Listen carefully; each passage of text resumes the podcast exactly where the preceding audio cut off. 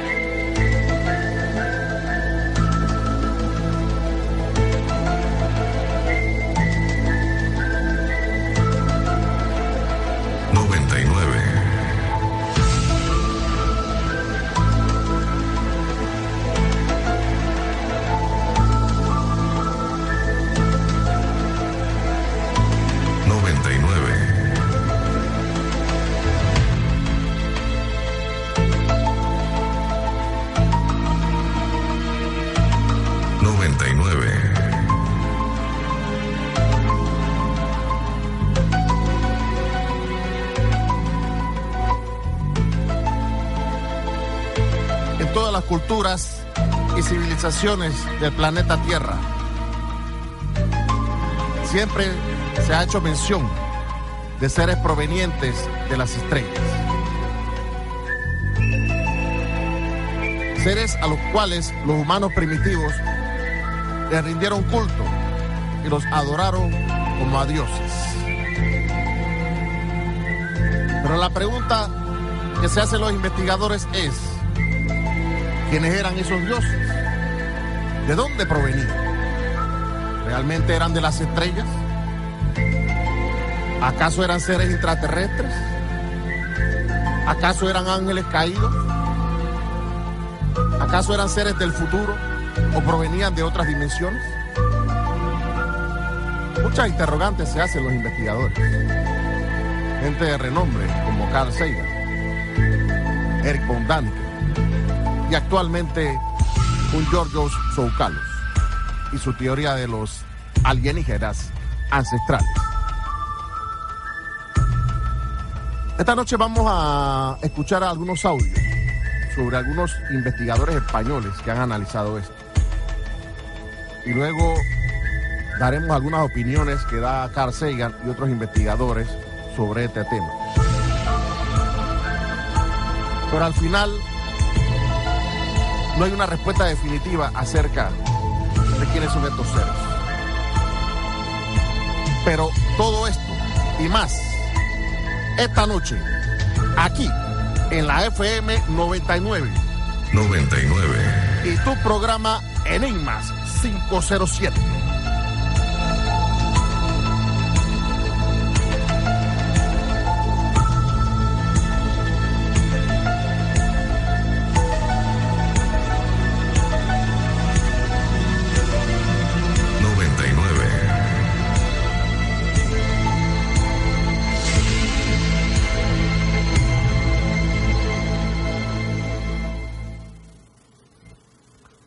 Buenas noches, estimados radio escuchas de esta tu emisora, la FM 99, la que te mueve, la señal del gol, rumbo al Mundial de Rusia 2018. Esta noche vamos a tocar el tema referente a los extraterrestres en la antigüedad. Para no llamarlos alienígenas, alienígenas ancestrales, porque eso me huele a, a Giorgio Soukalos. No quiero que nos comparen con History Channel. Bien. Esta temática hace rato quería tocarla, porque cuando se habla de alienígenas ancestrales o extraterrestres en la antigüedad, la gente piensa solamente en los Anunnaki, porque ese es el tema que lastimosamente pues siempre le siempre sale a la palestra.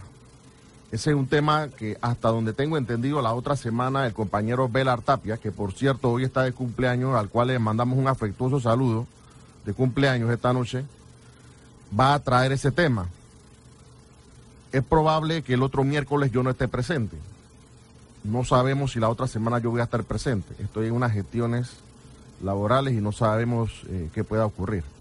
Así que estamos tratando de hacer lo mejor posible en lo que pudiera ser en los últimos días de Pompeya de este servidor aquí en la cabina. Pero bueno, vamos a ver, vamos a ver qué ocurre, ¿no? No quiero adelantarme a los acontecimientos. Bueno, el tema aquí con la cabina es que se me congela un poco la computadora y no puedo pasar los audios. Sin embargo, uno de los reconocidos investigadores del fenómeno ovni que ya falleció, nacido en España, el señor Fernando Jiménez del Oso. Quizás algunos conocedores del tema ovni lo han oído o lo han mencionado. Bien. Jiménez del Oso pensaba que para el hombre de la calle, para el lector de un primer libro que cae en sus manos sobre el fenómeno ovni, y en definitiva para cualquier persona que apenas ha oído hablar de los ovnis, es fácil que se pregunte ante todo, ¿qué es lo que hay detrás de todo este fenómeno? ¿Qué son en realidad los ovnis? ¿Qué son en realidad los platillos volantes? ¿Son realmente naves de procedencia extraterrestre? ¿Ocultan de, de, verdad algo los gobiernos al respecto? Muchas son las preguntas. Y lo auténticamente sorprendente es que con la enorme bibliografía tan abundante sobre este tema, la gente sigue haciéndose las mismas preguntas desde el siglo pasado e incluso antes. ¿eh? Pecaría yo, este servidor que les habla, pecaría yo, por lo tanto, de narcisismo si piensan que, voy, que yo voy a ser el que le va a sacar las dudas a ustedes. Por supuesto que no. Sin embargo, vamos a tratar en la medida más seria y responsable posible de introducirles en este extraño mundo que rodea el fenómeno ovni. Ya lo hemos hecho en programas anteriores, pero sin olvidar por otro lado todas las hipótesis e historias, porque no pueden ser también ciertas. La ciencia constantemente evoluciona. Lo que hoy vale, mañana ya no tanto. Y la historia de la ciencia está llena de eso. La historia de la ciencia está llena de casos de, de teorías, hipótesis, que tuvieron que venirse abajo porque vino alguien que demostró que esa hipótesis no era correcta. Entonces, el tema de que la parapsicología, la ufología y todo esto que llamamos pseudociencia, ustedes han visto en los programas de historia de la parapsicología, como yo les he demostrado a ustedes con datos biográficos, de que los médicos, los psiquiatras, psicólogos, han estudiado los fenómenos paranormales. Entonces, la semana pasada yo les hablé de Stanton Friedman, el 13 de junio, que era el Día del Físico aquí en Panamá. Cuando hablamos sobre el tema de Roswell, yo les dije que Stanton Friedman era un físico y un físico nuclear. No era cualquier pelagato, no. Era un físico y de los pesados que trabajó para grandes empresas en Estados Unidos. Para McDonnell Douglas, para General Electric, para el gobierno de Estados Unidos. Y este hombre fue uno de los primeros científicos en investigar el tema de Roswell. El hombre del siglo XXI, en plena era de la ciencia y los descubrimientos, vive a pesar de todo rodeado de enigmáticos misterios e interrogantes. Ese es el ser humano. Tales enigmas pueden tener parte de su origen remoto en los primeros pasos en la historia de la especie humana. Otros se han forjado a lo largo de la historia, algunos misterios. Lógicamente, no estamos satisfechos con la mera constatación de tales misterios, que se ha querido ahondar en ellos hasta lograr el total esclarecimiento. Y eso es lo que aquí pudiéramos esclarecer algunos misterios y otros no. O de repente la persona queda con más dudas que, que respuestas. Pero curiosamente al tema de la ufología le han llamado la ciencia de lo fantástico, o más bien el realismo fantástico. Dice, y todavía esto pertenece aún al, al universo inexplorado. Pero un día seguramente entrará en el juego de la ciencia clásica. De todos modos, su estudio agudiza el espíritu de investigación y polémica y lo prepara para los descubrimientos vertiginosos que se dejan prever las hipótesis de los astrofísicos y los bioquímicos.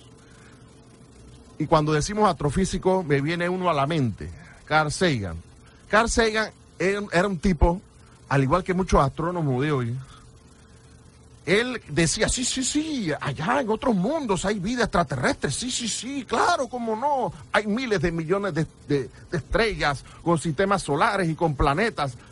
Sí, sí, cómo no, claro que la vida extraterrestre tiene que haber surgido. Y, no solamente él piensa así, hay muchos. Pero Sagan decía, es imposible que hayan venido hasta aquí. Es imposible que hayan venido extraterrestres en la antigüedad. Esa era la hipótesis de Sagan. Y lastimosamente, y tengo que decirlo porque yo soy astrónomo aficionado, no seré profesional, pero soy astrónomo aficionado. Esto, lastimosamente, muchos como yo, que, somos, que son aficionados y hasta profesionales, se han ido detrás de esa corriente establecida por Seiya.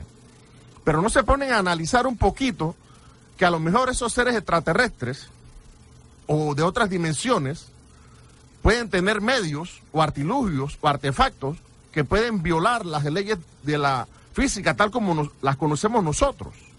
A lo mejor ellos tienen algún tipo de nave hiperlumínica o, recorren pasadizos como agujeros de gusano o algún tipo de artilugio para venir hasta aquí en pocas horas o en pocos días. No sabemos. Pero a veces nos volvemos dogmáticos y esa es la triste realidad. Desde el comienzo de la historia, e incluso desde mucho antes en las perdidas sombras de la prehistoria, hay múltiples conocimientos de la existencia de discos esféricos,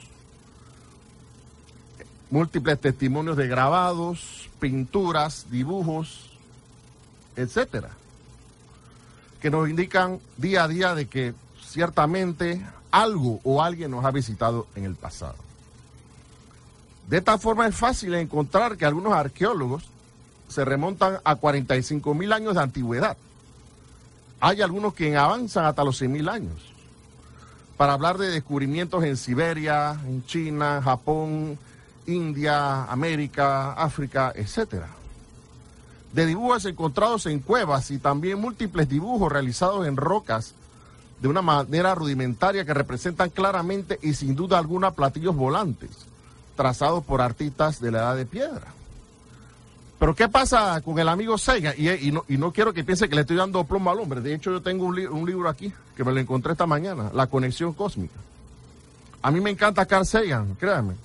Me encanta leer sus libros, pero donde yo siempre discreparé con él, que en paz descanse, por cierto, es ese tema de que él, bueno, sí, él acepta que hay extraterrestres en otras partes del universo, porque la vida tiene que haber surgido en otro lado, porque no es privativo del planeta Tierra, bla, bla, bla, bla, bla, bla, bla. Pero cuando se habla del tema de los extraterrestres de la antigüedad, o los antiguos astronautas, o, los alienígenas ancestrales, el señor Sagan tiene una postura rígida. Dice, no, eso es fraude. De hecho, a lo de Von Daniken, él lo llamaba ficción especulativa, porque ese es el término que él utiliza para, para llamar a esto que nosotros estudiamos, la ufología, la parapsicología. Todas estas cosas para él eran meras supercherías. No solamente para Sagan, para muchos otros más. No es sorprendente, pues, cómo el notable divulgador de temas extraterrestres en la antigüedad, Eric von Daniken, de origen suizo, nos describe en uno de sus libros la sorprendente imagen que vio en el desierto de Gobi, eso es allá en Mongolia, al norte de China, y que corresponde a un ser maravillosamente dibujado en la roca, ¿verdad? Que flota en el aire y sin duda por causa de la antigravedad. Es fácil comprender lo impresionado que estaría este hombre de la edad de piedra cuando observó la presencia de este humanoide u hombre de otro mundo que lograba flotar o volar. También en América, en América, perdón, especialmente en la región de México y en Perú, se encuentra un notable número de testimonios de que nuestros antepasados recibieron las visitas de extraterrestres. Tal vez el caso más notable y, que, y el que más se ha mencionado dentro del mundo de la ufología 99 es el famoso astronauta de Palenque. Algunos dicen que no, que eso parece eh, un, un indígena maya y un ritual otros dicen que sí es una cápsula, que sí era una nave. Bueno, desde mi punto de vista y como conocedor de la astronáutica, aunque no me considero un experto en astronáutica, pero sí conozco la materia porque como estoy en esto de la astronomía, sí conozco un poquito. Yo le voy a dar mi parecer. Ese, ese astronauta de Palenque me recuerda mucho a los primeros astronautas estadounidenses de la serie Mercury. Me recuerda mucho la cápsula esa, porque tiene cierta similitud con la Mercury. Una cápsula de forma cónica para un solo astronauta. El astronauta iba muy estrecho, con un traje muy ajustado, manejando palancas, timones y con una tobera de escape en la parte trasera. El astronauta de Palenque, y al igual que los astronautas del Gemini, ellos iban sentados, pero ellos estaban sentados de una manera reclinada o casi acostada. Así mismo pasó con el astronauta de Palenque, famoso este. Entonces, esa forma me recuerda mucho los viajes de la serie Mercury de Estados Unidos. Y los que conocen un poquito de esto, saben de qué, lápida estamos hablando. La parte central de esta lápida representa a un hombre que maneja el tablero de mandos de su nave espacial. De la misma manera que lo hace hoy un astronauta camino del espacio o camino de la luna. Es realmente asombroso ver la semejanza que existe entre, entre ambas imágenes. Es la primera vez que no está representado el difunto en pose de guerreros. Por ejemplo, su postura indica claramente que está manejando un panel o un tablero de mandos, seguramente el de su nave. Bien, lo voy a dejar hasta ahí el comentario, porque aparentemente ya se arregló la acá el tablero, así que vamos a poner el primer audio de la noche. Por cierto, quiero comentarle antes de poner el audio. Este es un investigador español llamado Javier Sierra. Él ha escrito para la revista española Enigmas y también ha escrito para Año Cero, si no me equivoco. Y él, eh, esta entrevista se hizo algunos años atrás, pero lo que me llamó la atención que él convoca a un grupo de españoles. Ahí había una historiadora, ahí estaba un escritor, ahí estaba un experto en lenguas, en lenguas antiguas, creo que había un arqueólogo, o sea, habían especialistas de las distintas ramas. Y cuando Javier Sierra les preguntaba a ellos sobre el tema de los extraterrestres, ellos decían, sí, las posibilidades existen, pero ponían como un pero. Decían, sí, los extraterrestres existen, que sí, es posible que nos visitaron en la antigüedad, que no sé qué, pero como que habían dudas allí, como que me, daba la impresión, yo tengo esa impresión, a lo mejor cuando ustedes escuchen los audios puede que tengan una impresión diferente a la mía y que yo esté equivocado pero a mí me daba la impresión como que ellos querían quedar bien con el hombre, no sé. Esa fue la impresión que tuve, a lo mejor yo estoy errado. Vamos a tratar de poner el primer audio de la noche de la entrevista que Javier Sierra de España le hiciera a estos investigadores españoles. Vamos a ver si, si nos sale hasta llegar al momento en el que un artesano anónimo talló esto que tengo junto a mí. Es una losa de piedra que tenía esta inscripción en la que se ve a un hombre recostado en posición fetal, manejando una especie de palancas con sus manos en medio de una escena cubierta por una especie de campana que para algunos, a partir de su descubrimiento en 1952 en el Templo de las Inscripciones de Palenque, en el estado de Chiapas, eh, fue considerado un astronauta. ¿Es posible que este relieve, que este grabado refleje a un personaje que vivió hace más de 99 en México y que mm, pueda corresponderse a un viajero del espacio? Eso fue lo que dijo Eric von Daniken cuando estudió esta losa. La popularizó en un libro famosísimo llamado Recuerdos del Futuro, que en España se publicó hace más de 30 años. Desde entonces hasta ahora han llovido toda clase de críticas, de opiniones y de hipótesis sobre la posibilidad de que seres extraterrestres nos hubieran visitado en un pasado remoto. Incluso se han interpretado capítulos de la Biblia desde esa óptica y de otros eh, libros sagrados. Las evidencias no son solo esas, hay otras encontradas en cuevas rupestres bastante notables, algunas que quiero que contemplen con detenimiento. Algunas como esta, filmada, fotografiada en Tassili, en Argelia, tiene aproximadamente unos 8.000 años y muestra a una figura con una gran cabeza redonda con dos antenas en la parte superior y parece incluso llevar guantes, estar enguantada. En la siguiente imagen observamos una serie de figuras eh, fotografiadas en las sierras de Kimberley, en Australia unos eh, misteriosos seres con ojos redondos, una especie de aureola alrededor, contemplan a los brujos, a los chamanes que acudían a esas cuevas australianas a orar hace aproximadamente 2.000 años. Y la última de esas extrañas evidencias la encontramos cerca de aquí, en las cuevas de Valcamónica, en Italia. Esta figura fue pintada en el eh, siglo V, VI antes de Cristo y muestra a un personaje extraño que parece sujetar un arma y un arco, con la cabeza también enfundada en esa especie de aureola de la que el artista ha hecho salir una serie de rayos. Extrañas evidencias, sin lugar a duda, extrañas que comentaremos aquí en esta mesa con una serie de especialistas. Quiero presentarles a todos ellos. En primer lugar, doy la bienvenida a Jordi Teixido. Buenas noches. Buenas noches, Javier. Jordi Teixido es filólogo clásico y ha recorrido medio mundo en busca de los misterios eh, de la antigüedad. Jordi, cuando te enfrentas a imágenes como estas que acabamos de ver, mm, esa hipótesis de que nos pudieron haber visitado astronautas en la antigüedad, eh, ¿cobra algún sentido? Para mí es tan válida como la que normalmente se admite, que es intentar explicarlo siempre con los referentes o con las bases de tipo religioso o de cultos, podríamos decir, más o menos habituales, con los que se explican este tipo de fenómenos. Eh, por lo tanto, mm, hemos de como mínimo darle el beneficio de la duda y pensar que este tipo de, personas en sociedades muy primitivas eh, quizás aplicaban menos lo que era la imaginación y lo que intentaban reflejar en, en sus cuevas o en, o en sus maderas o en sus árboles, allá donde pintaran, era una traducción de algo que habían visto. ¿no? Por tanto, como mínimo prefiero dejarlo en la duda. A falta de esa referencia directa, yo creo que es conveniente seguir buscando mucho más activamente de lo que se hace.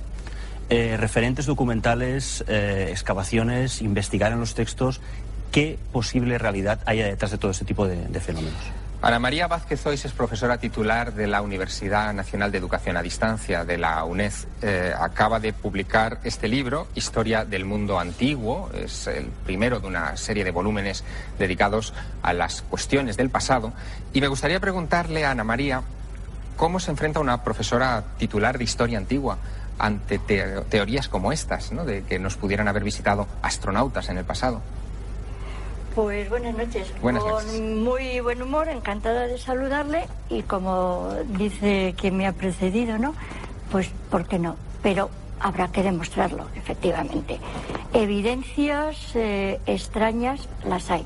Digo evidencias de cosas que no tienen explicación en su contexto histórico y no hay que remontarse solo a estas eh, pinturas rupestres que la que no conociera la de la de Balcamónica, las otras sí las conocía.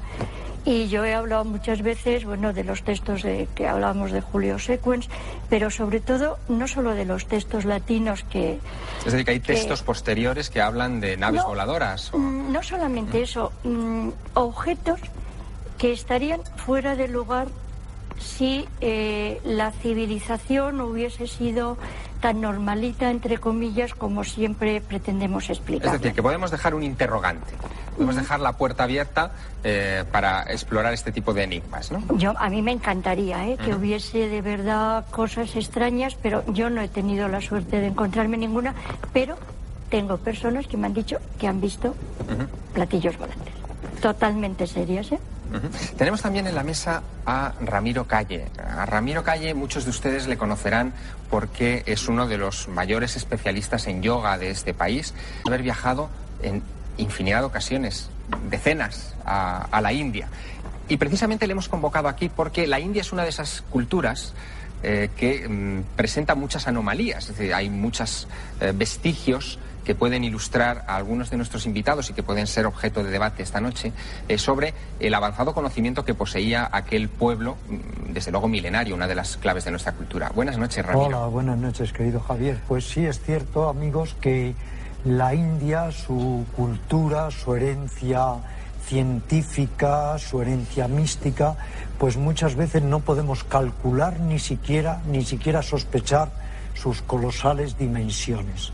Por ejemplo, la India, luego lo iremos viendo, pues era eh, el país más avanzado en lo que era la ingeniería, la siderometalurgia, las matemáticas, el álgebra. No hay que olvidar que la India, además de ser la patria del yoga, es pues eh, la precursora de todas las ciencias psicosomáticas, la precursora de los diversos tipos de medicina que luego podemos, si tenemos tiempo, abordar, la precursora también de la alquimia y por supuesto pues de todo ese bagaje cultural que era muy polivalente, que era muy diferente a lo que ha podido ser luego la cultura griega y la cultura occidental. Esa fascinación de la India por el cosmos, porque hay una gran fascinación astronómica, eh, tiene o puede tener que ver con alguna visita de seres extraterrestres en el pasado? ¿Se considera esa posibilidad? En algunas partes de la India, yo lo he visto, hay enormes, eh, descomunales cráteres que uno no se explica cómo pueden haber surgido, ¿no? Y luego también hay diferentes cuevas, muchas cuevas en las que hay distintas representaciones, como las que hemos visto, con personajes que en algo sí inspiran o revelan que pudo haber habido contactos con otros seres. Hay un gran amigo mío que desde luego lo que siempre dice con un gran sentido del humor, pero es muy significante o significativo, es que el yoga, por ejemplo, es tan perfecto que tienen que haberlo traído los extraterrestres. el yoga. Muy bien. Eh, también tenemos en la mesa a una persona a la que le voy a pedir una especial concentración en algo que van ustedes a ver dentro de unos instantes. Él es Antonio Piñero. Buenas noches. Buenas noches. Antonio Piñero es catedrático de Filología Griega de la Universidad Complutense de Madrid. Su especialidad son los estudios bíblicos y en especial el Nuevo Testamento. Y acaba de publicar una obra que son los Hechos Apócrifos de los Apóstoles 15 años de investigación sobre textos antiguos, lo que revela la erudición de nuestro invitado. Hay un aspecto que ha sido tan famoso como la losa de Palenque con la que 99. la visión del profeta Ezequiel. Ezequiel en el libro primero eh, habla de que se encuentra con el trono de Dios y lo describe con una precisión pasmosa. Habla de cuatro seres vivientes dotados de cuatro alas, de pezuñas perfectas, brillantes, refulgentes que tocan el suelo. Es una visión tan perfecta que eh, en un momento determinado, y esto es lo que quiero que vean, un eh, ingeniero eh, de la NASA, Joseph Blumrich, que era el jefe del Departamento de Investigación de Nuevos Proyectos de la NASA en Huntsville, Alabama, llegó a llevarlo al tablero de diseño. Esto es lo que diseñó, lo que él interpretó que era la gloria de Yahvé o el trono de Dios. Incluso Eric von Daniken llegó a reconstruir el plano del lugar donde esa nave de Ezequiel podría llegar a tomar tierra, el, plano eh, de algo que estaría también descrito en la Biblia. Claro, y esta es mi pregunta para Antonio Piñero, algo que parece eh, una visión mística, que de repente se transforme en algo técnico, eh, supongo que deberá sorprender a un experto en la Biblia como usted. No, no me sorprende porque la visión del del, trono de Dios se llama dentro del judaísmo el, el carro, la Merkabah de Yahvé. Y Merkabah es el carro de combate, por ejemplo, ahora en Israel. Se dice así, Merkabah. O sea que los antiguos pensaban que esto era un carro. Un vehículo de transporte. Era un vehículo, eso es totalmente cierto. O sea que ahí habría una base.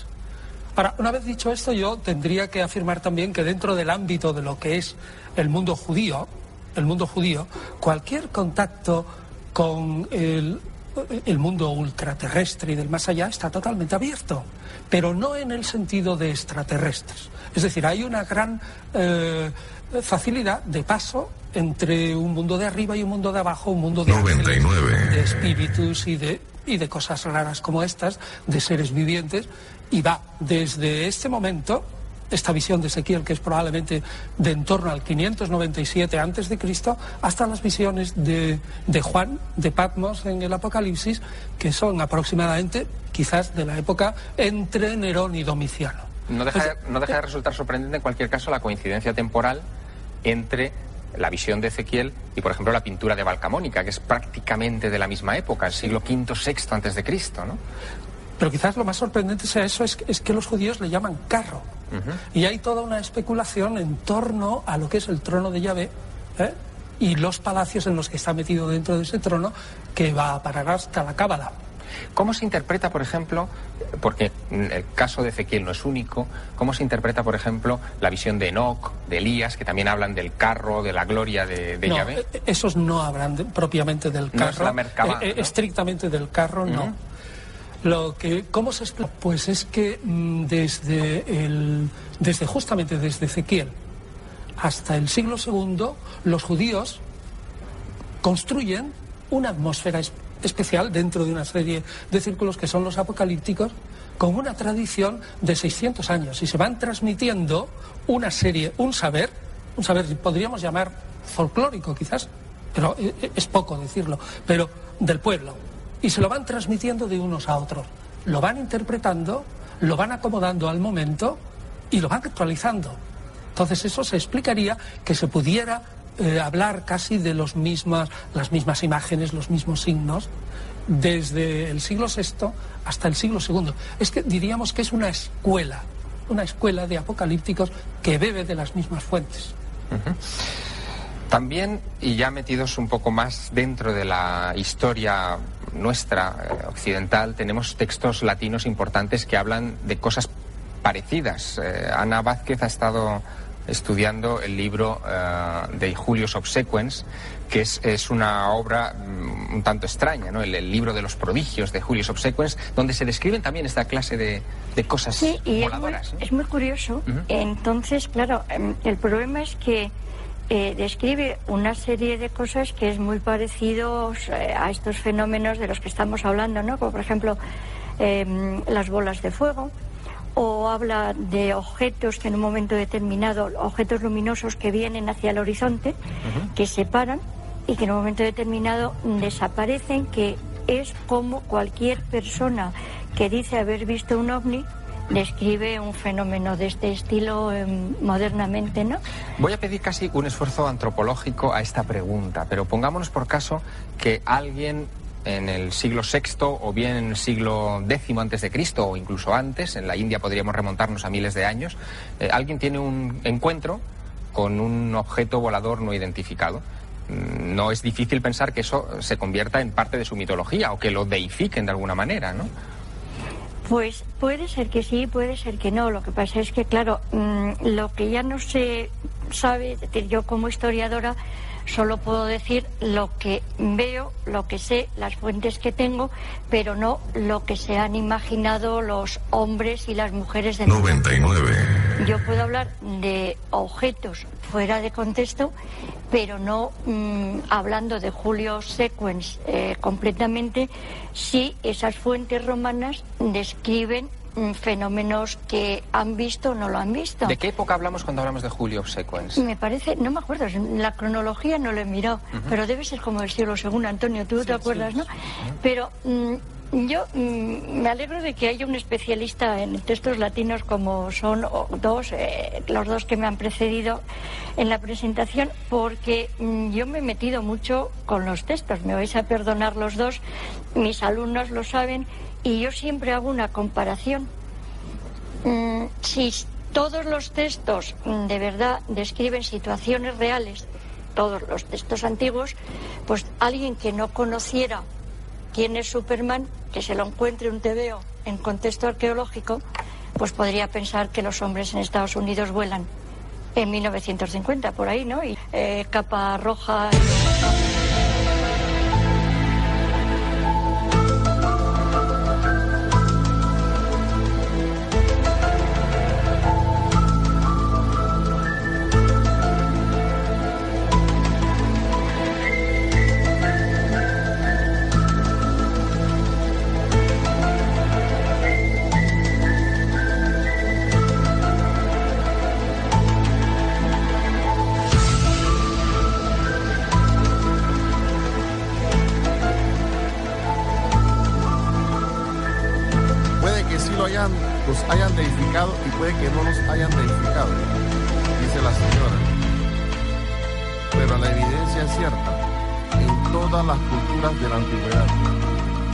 Independientemente de cuál sea el origen de estos seres. Los seres humanos primitivos, primitivos perdón, se arrodillaban ante ellos, los adoraban como a dioses, sea cual sea el origen de estos seres, ya sea un origen estelar, ya sea que hayan tenido un origen angelical, ya sea que hayan tenido un origen diabólico, ya sea que hayan tenido un origen intraterrestre o interdimensional o del futuro, cierto que los humanos de la antigüedad adoraban a estos seres como a dioses. Y eso no lo dice Jorge Rojas. usted nada, más tiene que ver las mitologías. Vea las mitologías antiguas, la de Grecia, la de Sumeria, la de Egipto, la de Babilonia, las de China, las de acá de Mesoamérica, las de Sudamérica, las de Norteamérica. Hablan de seres que vinieron de las estrellas, que instruyeron al hombre en la agricultura, en la astronomía en las matemáticas, en las ciencias. No lo digo yo. Pero bueno, se comprende, ¿no? Se comprende. Ellos son, ellos son escépticos, muchos científicos son escépticos, está bien, eso yo lo puedo entender. De pronto ellos piensan que van a perder prestigio. Pero como lo estamos narrando en las historias de historias de la parapsicología, valga la redundancia, yo les estoy mostrando a ustedes los que han estudiado todos estos fenómenos que llamamos, entre comillas, paranormales. Son puros médicos, por lo menos la gran mayoría. No tuvieron vergüenza en estudiar estos fenómenos. Pero ¿qué pasa con los científicos? Tienen miedo, tienen temor de caer en el desprestigio, porque si se ponen a estudiar esto, ellos piensan que al, estudiar esto que llaman pseudociencia, ellos van a perder prestigio. Precisamente por esas actitudes es que usted ve los periódicos, y no quería salirme del tema, pero tengo que recalcarlo, tengo que recalcarlo, precisamente por esas actitudes de científicos como esta señora, precisamente usted ve que hay charlatanes que se hacen pasar por médicos, hay charlatanes que se hacen pasar por astrólogos, hay charlatanes que se hacen pasar por homeópatas, que se hacen pasar por expertos en yoga, por expertos en tai chi, por expertos en esto y expertos en lo otro, precisamente por esas negativas. Por eso, eh, usted ve los periódicos, cuando usted abre los periódicos, precisamente, usted ve la cantidad de charlatanes anunciando sus productos, anunciando sus servicios. Lo que lo voy a dejar hasta aquí, porque el tema de hoy es extraterrestres en la antigüedad. 99. Llámanos 391-9999. Enigma 507. La FM 99, la señal del gol, rumbo al Mundial Rusia, o mejor dicho, o mejor dicho ya estamos en el Mundial Rusia 2018, definitivamente. Sintoniza de lunes a jueves de 8 a 10 de la noche tu programa Enigma 507 por la emisora de todos los tiempos FM 99 La que te mueve. Los lunes estaremos hablando de conspiraciones, martes misterios de la Biblia, miércoles ovnis y seres extraterrestres. Jueves, magia, brujería, ocultismo, fenómenos paranormales y todo lo relacionado con el fenómeno de lo oculto por la emisora de todos los tiempos, FM 99, la que te mueve.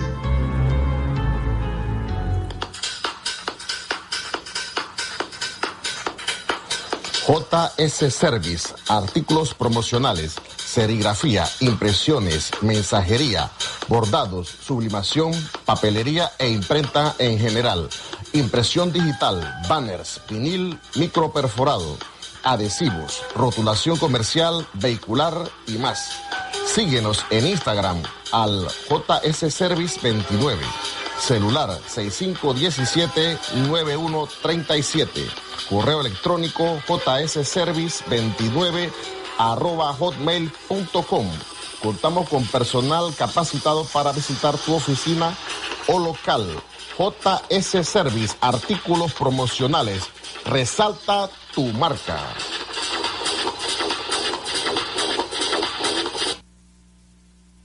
Ok, vamos a una ronda de saludos. Hay cualquier cantidad de saludos aquí. Dice, saludos, José Pinto en sintonía desde San Antonio número 2, Calzada Larga. Dice Luis en sintonía desde Tocumen. Vamos a una llamada. Aló, muy buenas noches. Aló. Aló. Sí, buenas noches. ¿Cómo están todos ustedes? Bien, gracias.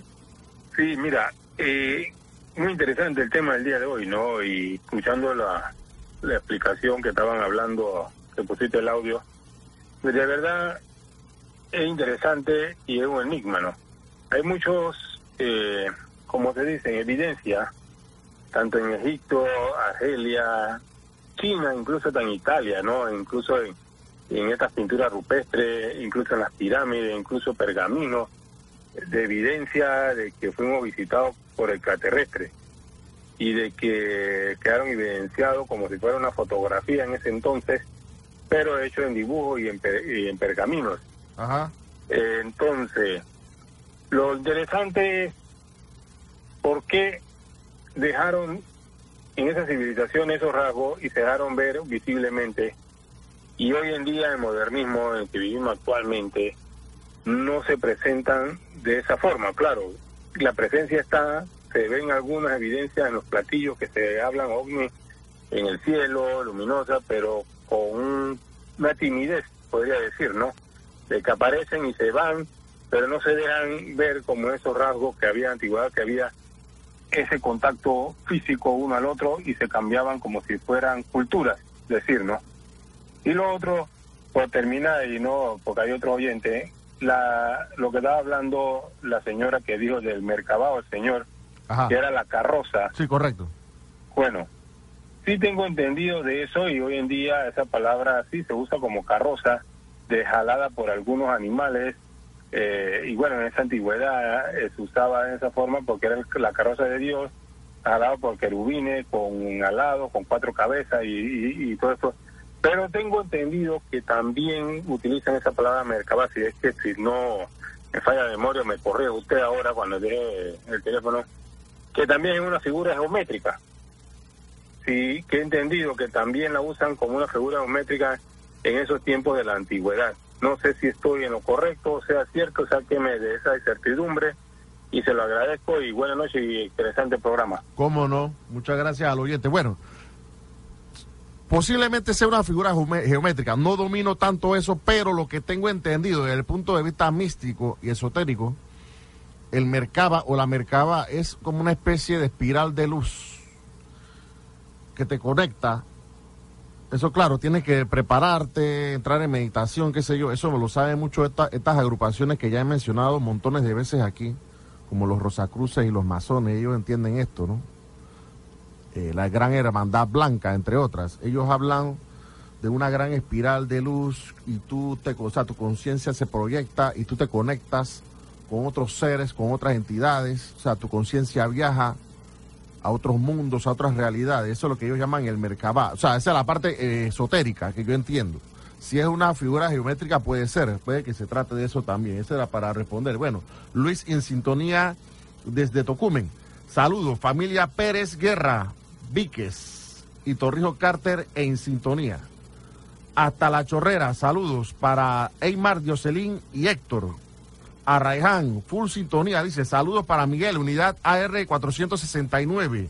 Y para mi esposa, la unidad AR 481. Arraiján, full sintonía. Ah, la esposa también maneja. Ah, vaya, qué interesante. Familia de taxistas, qué bien. Una familia que maneja unida, permanece unida. dice Fernando o mejor dicho, Nan, en sintonía, se nos había perdido anoche, estaba un poquito perdido. Buenas noches, bueno, no, espérate, eh, el que te habla es Jorge Rojas. Buenas noches, eh, siempre lo escucho y le pregunto, ¿no hay billete para un ajuste o será un sabotaje? Que no entiendo, no entiendo esa parte, no, entiendo, no entendí la pregunta. Eh, el que le habla es Jorge Rojas. El doctor Misterio hace, no está porque, bueno, por cuestiones pues monetarias no podemos financiarle un salario, no podemos pagar un salario y no, y no puede estar aquí. O sea, él puede venir si él quiere, pero él no viene si no hay, si no hay billete, así que no, yo no puedo hacer nada. Y el grupo de Enigma 507 tampoco puede hacer nada en ese aspecto. Dice, en sintonía de uno de los pocos programas que nos ayudan a aprender. Felicidades. Un saludo desde mi taxi amarguito. Saludo para el taxista. Bien.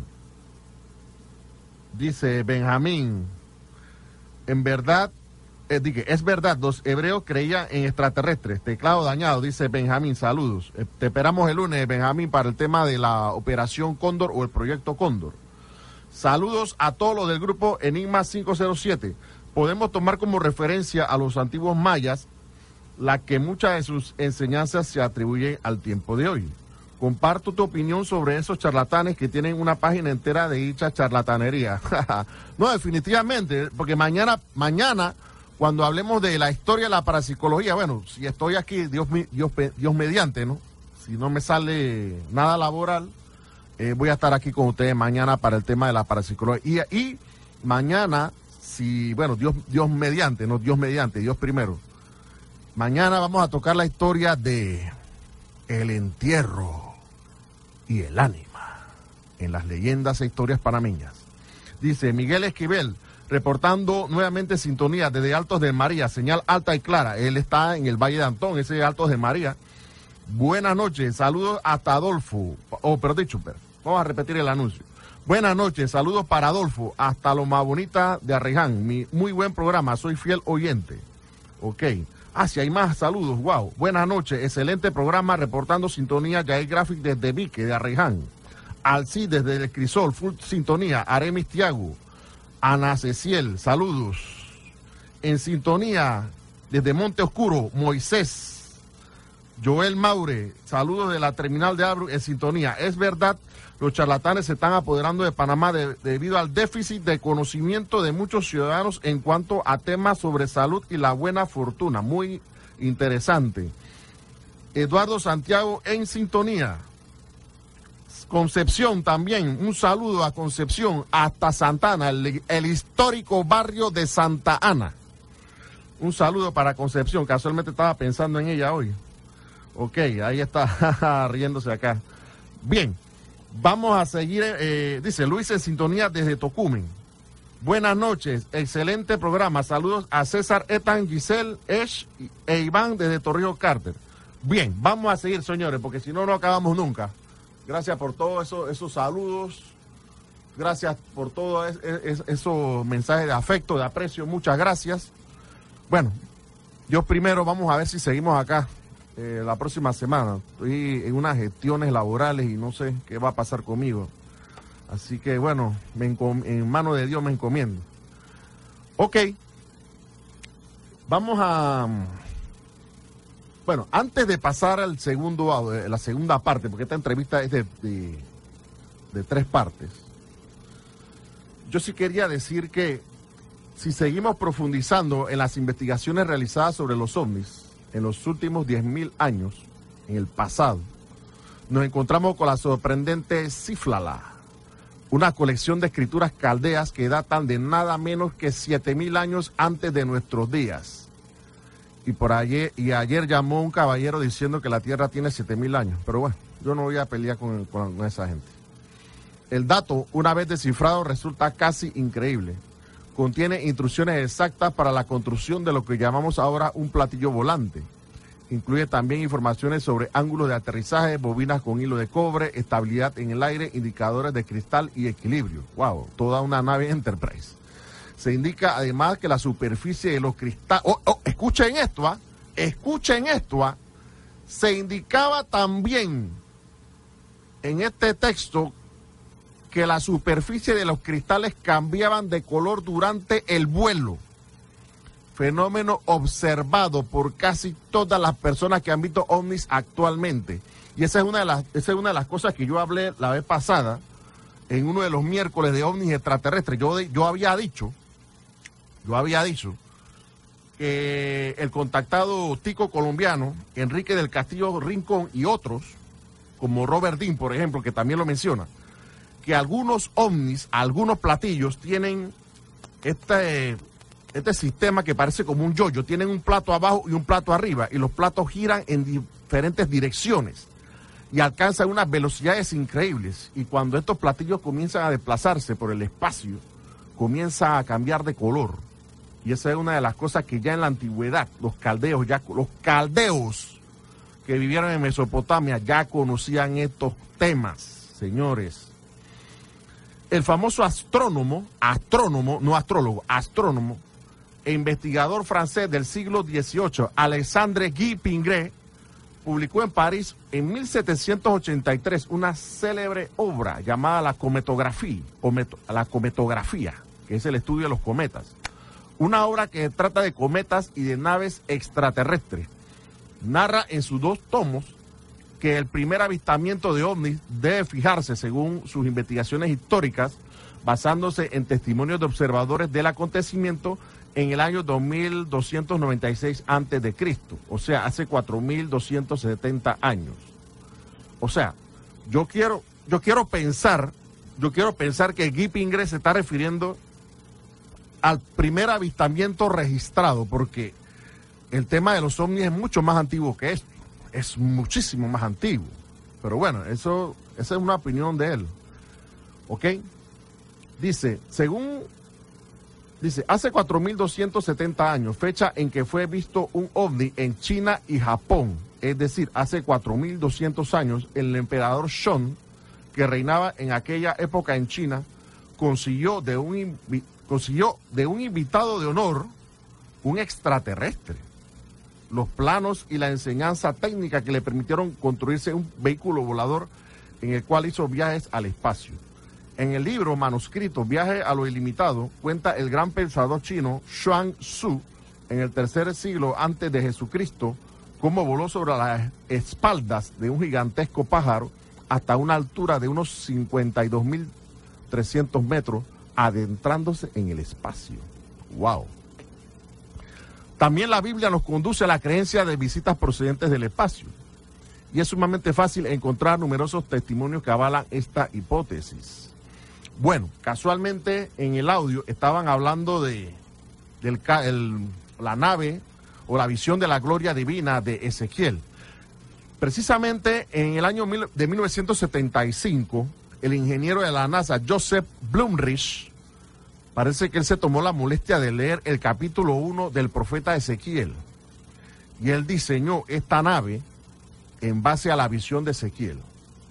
Obviamente que los oyentes, algunos oyentes quizás sabrán de qué, de qué estoy hablando, pero como estamos en radio es muy difícil de escribir.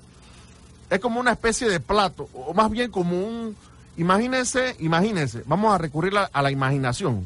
Recuerden que Enrique Cornelio Agripa y Avicena, en la historia de la parapsicología, hablaban del poder de la imaginación. Y ahora yo quiero recurrir al poder de la imaginación de ustedes. Imagínense, imagínense una especie de cono, pero de metal. Un, cono de metal. ¿No? Una especie de cúpula, pero de metal. Y debajo de esa cúpula de metal hay cuatro patas bastante largas y debajo de esas cuatro patas hay como una especie de ruedas. En cada pata hay una rueda. Y encima de la cúpula de metal hay otra cúpula de cristal. Y en medio de la cúpula de cristal hay como un asiento. Y en ese asiento iba un hombre que iba vestido como de bronce. Tenía un cinturón de bronce como muy bruñido, dice, decía el profeta. Entonces imagínense, ese era el que estaba manipulando la nave. Dice, y cuando el espíritu decía, que la nave se moviera para un lado, los cuatro seres vivientes se movían, y cuando el espíritu decía que se movieran para este lado, los cuatro seres vivientes se... O sea, eso era lo que estaba describiendo el profeta. Entonces, e, este ingeniero de la NASA, Joseph Blumrich, allá por el año 1975, hizo un diseño. Y yo cuando vi el diseño, yo pensé, este es, este es un platillo volante, solo que tiene unas patas bastante largas. Eso es lo que se describe. No quiero entrar en este tema de la Biblia porque mm, lastimosamente hay personas pues que piensan, ah, que estamos tergiversando la Biblia o que estamos atacando la Biblia. No, si la Biblia habla de hechos sobrenaturales, sobrenaturales para el entendimiento humano. Eso es una realidad. Pero bueno, vamos a dar la Biblia tranquila, para que no digan que nosotros nos estamos metiendo con el cristianismo. Dice, en la antigüedad también se han legado innumerables testimonios de la presencia de ovnis. Y así es fácil encontrar relatos muy interesantes, como el siguiente. En Roma, ya llegado del año 192 después de Jesucristo, ocurrió durante el imperio de Pertinax un hecho alarmante. Roma fue visitada por un globo disco extraterrestre. Pertinax dejó acuñar una moneda en honor a tal visita se ve en el semirrelieve de la moneda a la diosa Providencia, que levanta los brazos en señal de bienvenida. Y yo pregunto, mira lo que dijo, mira lo que dijo la señora en el audio, que era posible que los adoraran, pero era posible que no los adoraran, en casi, para no, para no decir en todos los casos. los seres humanos en la antigüedad se rendían, por decirlo de alguna manera, ante estos seres. ¿Qué fue lo que le pasó a los nativos americanos? ¿Qué fue lo que le pasó a los nativos americanos cuando vieron a los españoles? Pensaron que eran los dioses que habían retornado. Pero cuando los, nativos americanos se dieron cuenta que esos dioses no eran más que simples seres humanos iguales que ellos, solo que tenían piel blanca y ojos verdes y ojos azules, ya era tarde. Muchas tribus, muchas etnias fueron exterminadas. ¿Por qué? Porque el nativo americano pensaba que los dioses habían retornado, los dioses blancos. Pero ¿quiénes eran esos, dioses de blanco? ¿Quiénes eran esos dioses blancos? ¿De dónde venían? Entonces se han elaborado muchas hipótesis y teorías acerca de la procedencia de estos seres blancos barbados. Por ahí hablan hasta de judíos, inclusive. Por ahí cierto grupo religioso habla hasta, habla hasta de que eran judíos. Inclusive hasta hay un libro que habla de eso. Y no quiero decir el nombre del libro porque muchos saben de qué yo estoy hablando. Entonces hay muchas hipótesis que se han elaborado acerca de la procedencia de estos dioses. Pero bueno, eso contrasta con todo lo que han dicho estos científicos acá. Pero yo lo que quiero es componer estos audios, es que la gente vea, o mejor dicho, perdón, la gente escuche y oiga lo que opinan algunos científicos en otros países.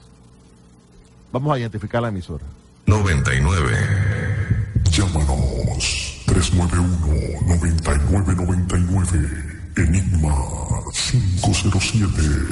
La FM 99, la señal del gol en el Mundial Rusia 2018. Vamos a ver qué dice aquí los oyentes.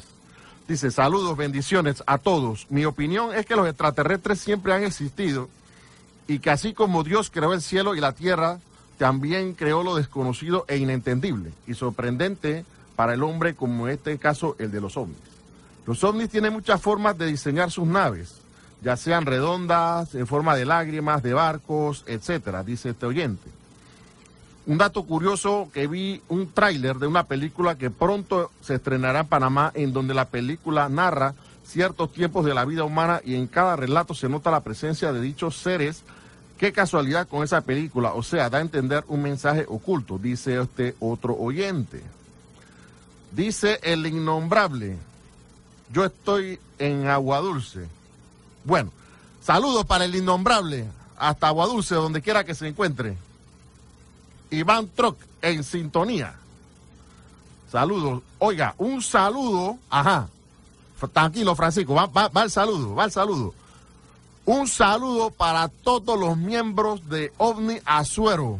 Para todos. El amigo Francisco Paz, Antonio Castillo, Román Castillo, el arquitecto Ángel Tello, Jorge Marcel, Jorge Cedeño, toda esa gente, el grupo de Omniazuero hasta la ciudad de Chitré, allá en la provincia de Herrera, la ciudad, eh, Chitré, la ciudad que crece sola, dice.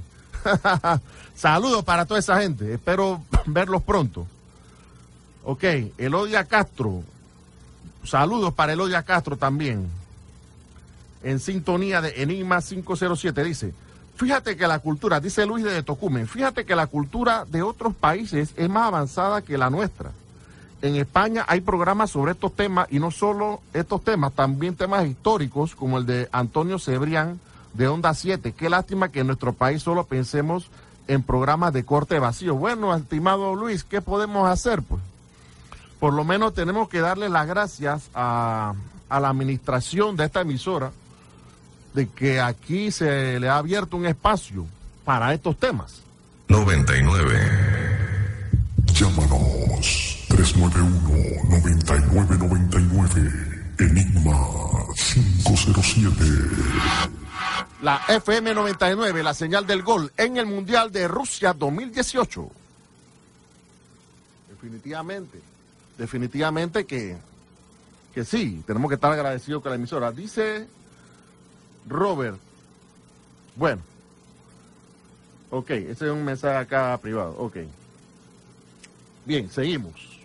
Entonces vamos con la segunda parte de, este, esta entrevista que se le hicieron a estos estudiosos españoles, estos investigadores españoles, Vamos a escuchar qué es lo que ellos siguen contando llevan eh, capa roja y, o capa y traje azul. Y los calzoncillos por encima. Eso no lo quería decir. No, los calzoncillos colorados, que dijo una vez un alumna mío. Es decir, no sé si las fuentes describen hechos reales o no, pero objetos materiales los hay. Objetos materiales como uno que quiero que vean a continuación. Es una columna eh, de hierro que existe en eh, Nueva Delhi, en la mezquita de Qutub Minar, en Delhi. Tiene siete metros de alto y tiene la friolera, esta columna de hierro de 1600 años. Ramiro Calle, 1600 años, una columna de hierro expuesta, como vemos en la imagen, a la intemperie y, sin embargo, ni, rastro de óxido. ¿Esto cómo es posible? ¿Esta gente qué, clase de aleaciones manejaban? Sí, pues verás, eh, ellos, como te decía antes, eran enormemente avanzados en lo que es la ingeniería y la siderometalurgia. Hay dos casos muy sorprendentes en este sentido en la India.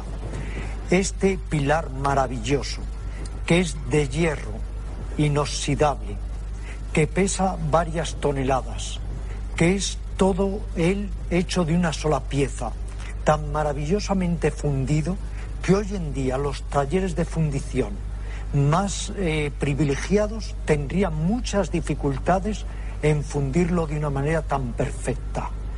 El otro caso es el de un Buda colosal que está en Sultanhan, que es eh, de cobre, de tal pureza que también sería dificilísimo hoy en día hacer una imitación siquieramente cercana. Y luego otra cosa muy importante, ya en aquella época las piedras de tal manera se redondeaban, tan exquisitamente se pulían en bloques verdaderamente extraordinarios, monolíticos, que aún hoy en día tampoco se puede imitar tanta grandeza ni tanta perfección. Y para decir otro dato, los pilares, los edictos de Asoka, de varios siglos, como sabemos, antes de Jesús, todos ellos con más a veces de 50 toneladas de peso, eran tan exquisitamente también pulidos y tan perfectamente hechos que hoy en día, repito, los talleres de fundición más perfectos difícilmente podrían imitar estas extraordinarias obras 99. de siderometalurgia. La pregunta, supongo, Jordi Teixido, es eh, ¿por qué se perdió este conocimiento? Es decir, si en un momento dado de la historia antigua, como nos cuenta Ramiro Calle, eh, poseían esas capacidades, eh, tanto en la metalurgia como en el transporte de grandes bloques, grandes masas de piedra, ¿por qué en un momento dado se pierde? Es decir, ¿por qué involucionamos hasta bueno, prácticamente hasta recuperar algo en el siglo XX. Exactamente, es el doble misterio, es cómo desaparece y de dónde viene, ¿no? Porque nuestra historia, vamos, oficial habla del paso al neolítico, a este tipo de tecnologías, no hablemos ya de las pirámides o toda la tecnología hindú, que por cierto ya para los antiguos griegos era una civilización, la hindú, la, India era un país mítico de conocimientos científicos extraordinarios. Hay una referencia yo creo que interesante, que es la anécdota que nos recoge Filóstrato sobre el miedo que tuvo Alejandro Magno en su incursión hacia la India, hacia la China. Tampoco sabemos muy bien buscando qué aún. Eh, cómo intentó eh, y no pudo atacar un área cercana al Ganges, donde estaba el castillo de los Brahmas, y donde nos cuenta el propio eh, Filóstrato que al parecer los brahmanes hindúes tenían una gran capacidad para repeler ataques enemigos con tecnologías eh, que hoy en día haríamos equivalentes a lo que podríamos ser pues artillería pesada, eh, napalm, eh, fuego de este estilo. ¿no? Sería para los antiguos griegos, los, los indios, los hindúes, tenían esta, esta situación de, de, mayor avance.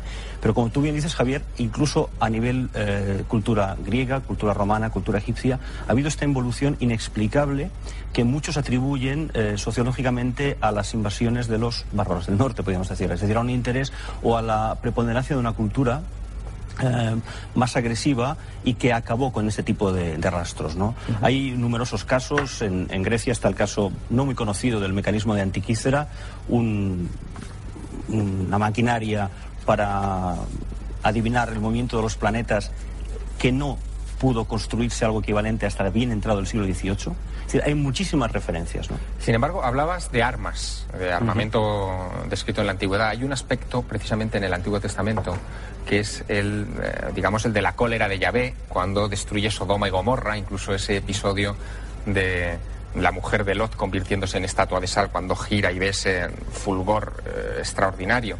También en la India hay relatos que hablan de ese fulgor. Antonio Piñero, ¿esto mm, lo tenemos que interpretar solo en el plano simbólico? ¿O se le puede dar otra visión? Lo debemos interpretar como una leyenda. Es decir, no podemos obtener de una leyenda un dato técnico y un dato científico y un dato histórico porque no tenemos la base para deducirlo cuando eh, llegamos al convencimiento de que el texto que manejamos es, es legendario. No lo creo. Pero perdona, fíjate Javier, que los mismos jesuitas de la misión Bombay, que llevan en la India 60, 70 años, la mayoría de ellos catalanes con los que he tenido una amistad enorme desde el 1970, ellos siempre dicen que no debemos olvidar una cosa, que el mito es mito, pero siempre apunta a lo que está más allá del mito. Muchas veces estas leyendas, estos mitos, son de alguna manera la evidencia de que hay algo mucho más allá del mito. Permitidme presentaros algo que es un mito escrito sobre el desierto. Son líneas arañadas a unos 460 eh, kilómetros al sur de Lima, sobre el desierto de Nazca. En concreto, son las pampas, los valles de Ingenio, Palpa y Socos, que totalizan unos 350 kilómetros cuadrados de esas maravillosas líneas, a veces de kilómetros, que fueron eh, trazadas en la más remota antigüedad. Algunos hablan incluso de eh, que comenzaron a, labrarse antes de Cristo hasta aproximadamente el siglo VI, VII después de nuestra era. Unas líneas, unas planicies en las que se observan también animales, eh, cetáceos, eh, pájaros, araña como esta, incluso eh, figuras antropomorfas que han recibido toda clase de, bueno, digamos, de atributos. Este es el mono, por ejemplo, o el astronauta. Este lo llaman el astronauta los propios que sobreviven en esa zona. Una figura con ojos muy redondos saludando al cielo. En las líneas de, de Nazca se esconde un misterio porque para verlas es necesario volar no se pueden ver a ras de suelo, desde las colinas limítrofes tampoco se obtiene una visión de conjunto. Eh, no sé, Jordi Teisidor, si para eso hay alguna explicación, o se puede sospechar que en la antigüedad se volaba y después eso se perdió. Eh, existe, y estamos hablando de mito y su referente histórico, en la mitología clásica existen numerosísimas referencias a aparatos voladores. Y más allá de la explicación o la interpretación de los textos que hagamos, a mí me gustaría apuntar una cosa de lo que comentábamos de los textos.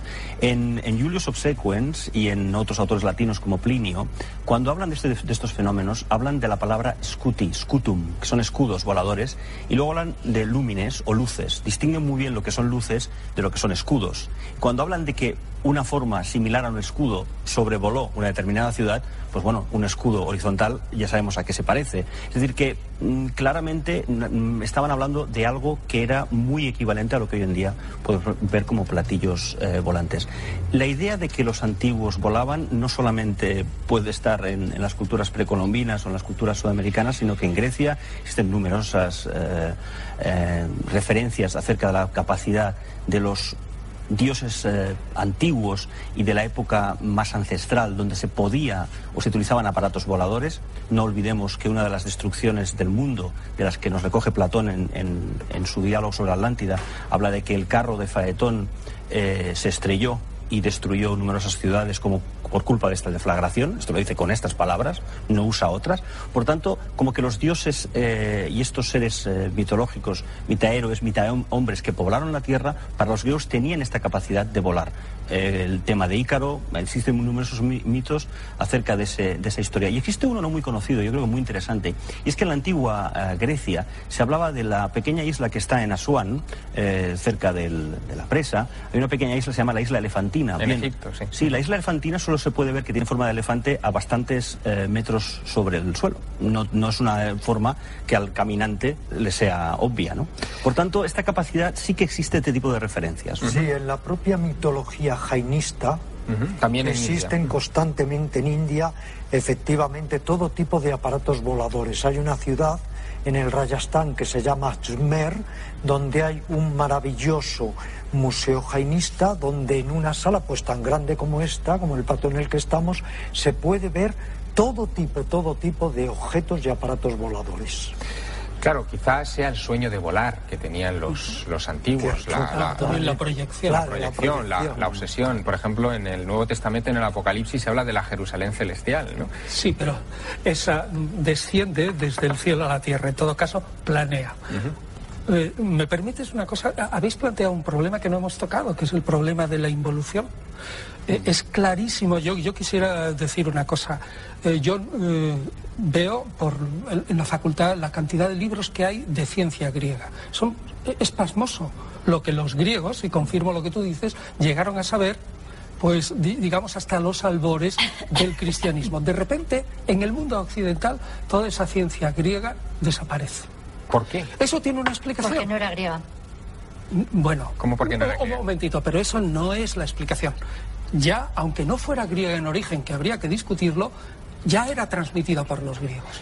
Pero ¿por qué desaparece en el mundo occidental? Vamos a dejar ahora porque desaparecen las culturas mayas o en la India yo no me siento competente, pero sí podría decir que a partir del siglo III, en que en el, en el mundo occidental se implanta el cristianismo con su matriz judía, hay un elemento negativo en la religión que está continuamente intentado superar por la Iglesia y, con toda razón, que es el dogma de que no es conveniente saber aquello que es mejor ignorar.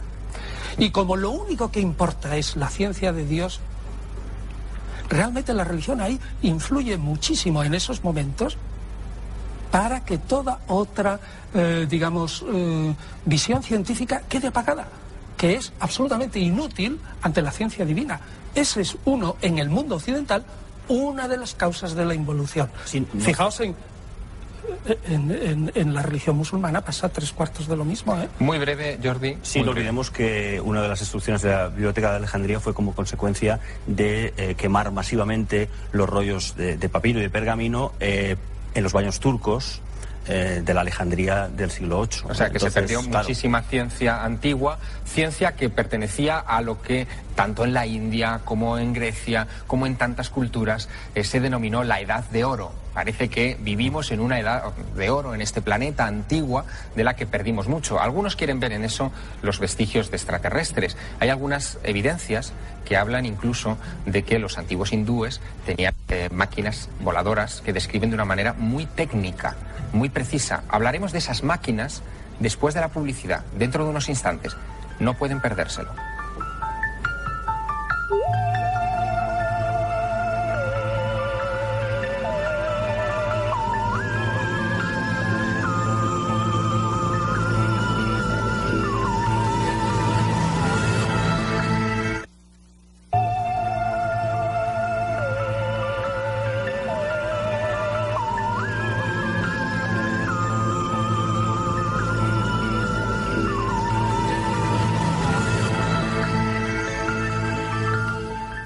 Seguimos en el otro lado de la realidad, tratando de responder a una pregunta tan provocativa como interesante.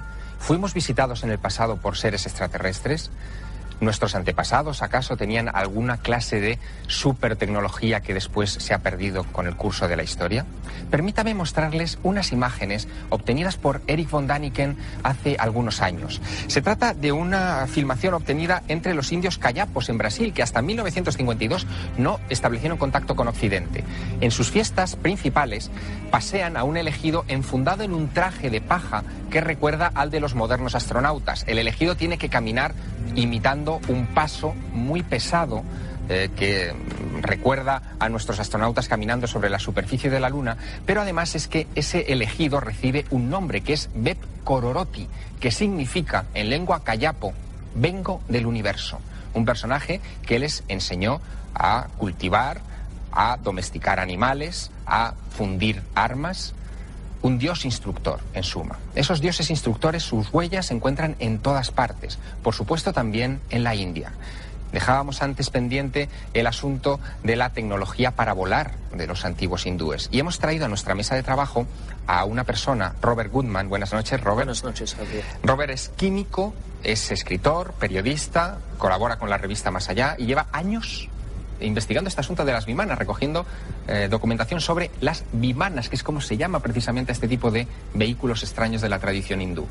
Cuéntanos qué se sabe de las bimanas, cuáles son las fuentes documentales que hablan de ellas. Bueno, las, fuentes eh, principales em, son los relatos épicos de la India, como el Mahabharata y la Ramayana, y también las, los Puranas. Eh, los Puranas em, son distintos a los épicos porque son narraciones um, astronómicos de la India. Uno de los más importantes es el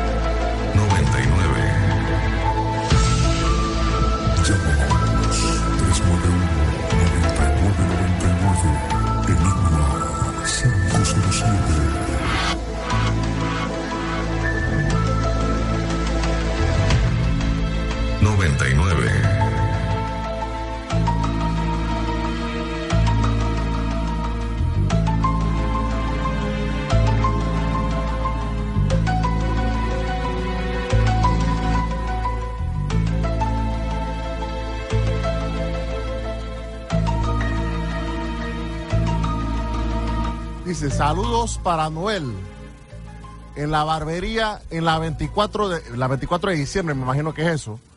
Primera vez que escucho este programa, quité la música para escucharlo. Muchas gracias, muchas gracias. Total sintonía, saludos. Liz, desde Tocumen, un saludo para Liz, que es una de las fieles, fieles oyentes de nuestra programación de Enigma 507 aquí en la FM 99, la señal del gol en el Mundial de Rusia 2018. Ok. Muy interesante la.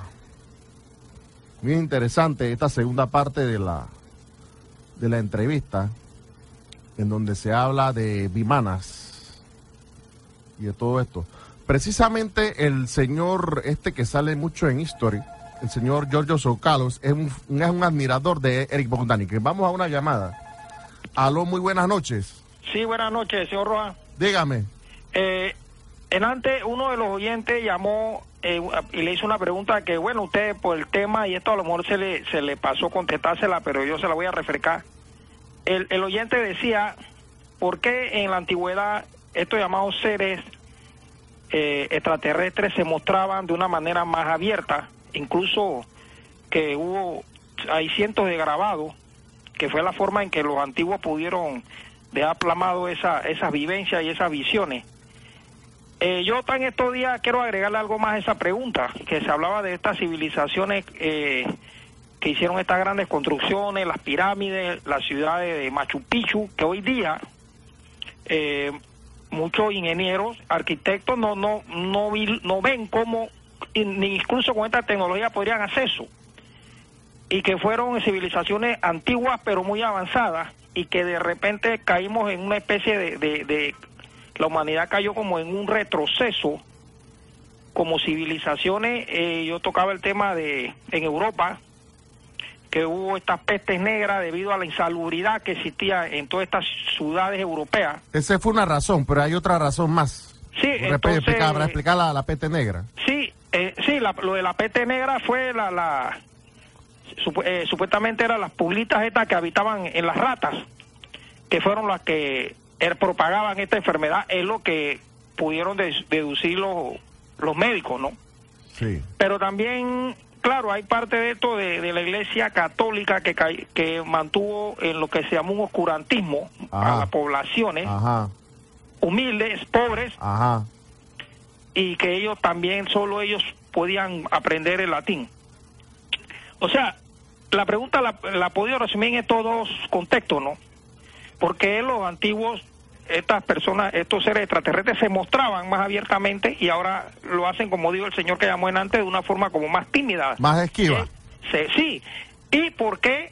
O sea, aunado a eso, ese retroceso que presentó la humanidad cuando supuestamente la evolución debe decir que, oiga, si en esos tiempos esa gente hizo eso, ahora nosotros teníamos que andar, como quien dice, volando en todo lo, toda la ciencia, ¿no?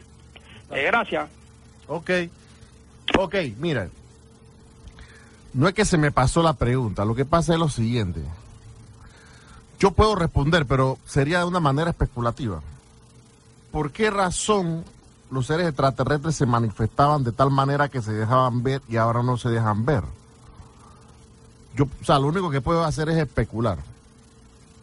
A mí esa pregunta me la han hecho muchas veces. Me dicen, Jorge, ¿por qué estos, estos seres vienen de tan lejos para esconderse detrás de un palo de mango? Pueden ser muchas razones.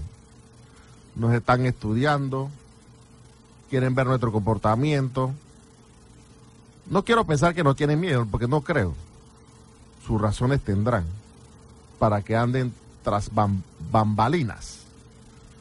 Hay muchas razones que pudieran tratar de explicar este comportamiento bastante raro. Bueno, nosotros no estamos en la mente de ellos para saber por qué razón ellos actúan así, pero en la actualidad sí se han dado contactos.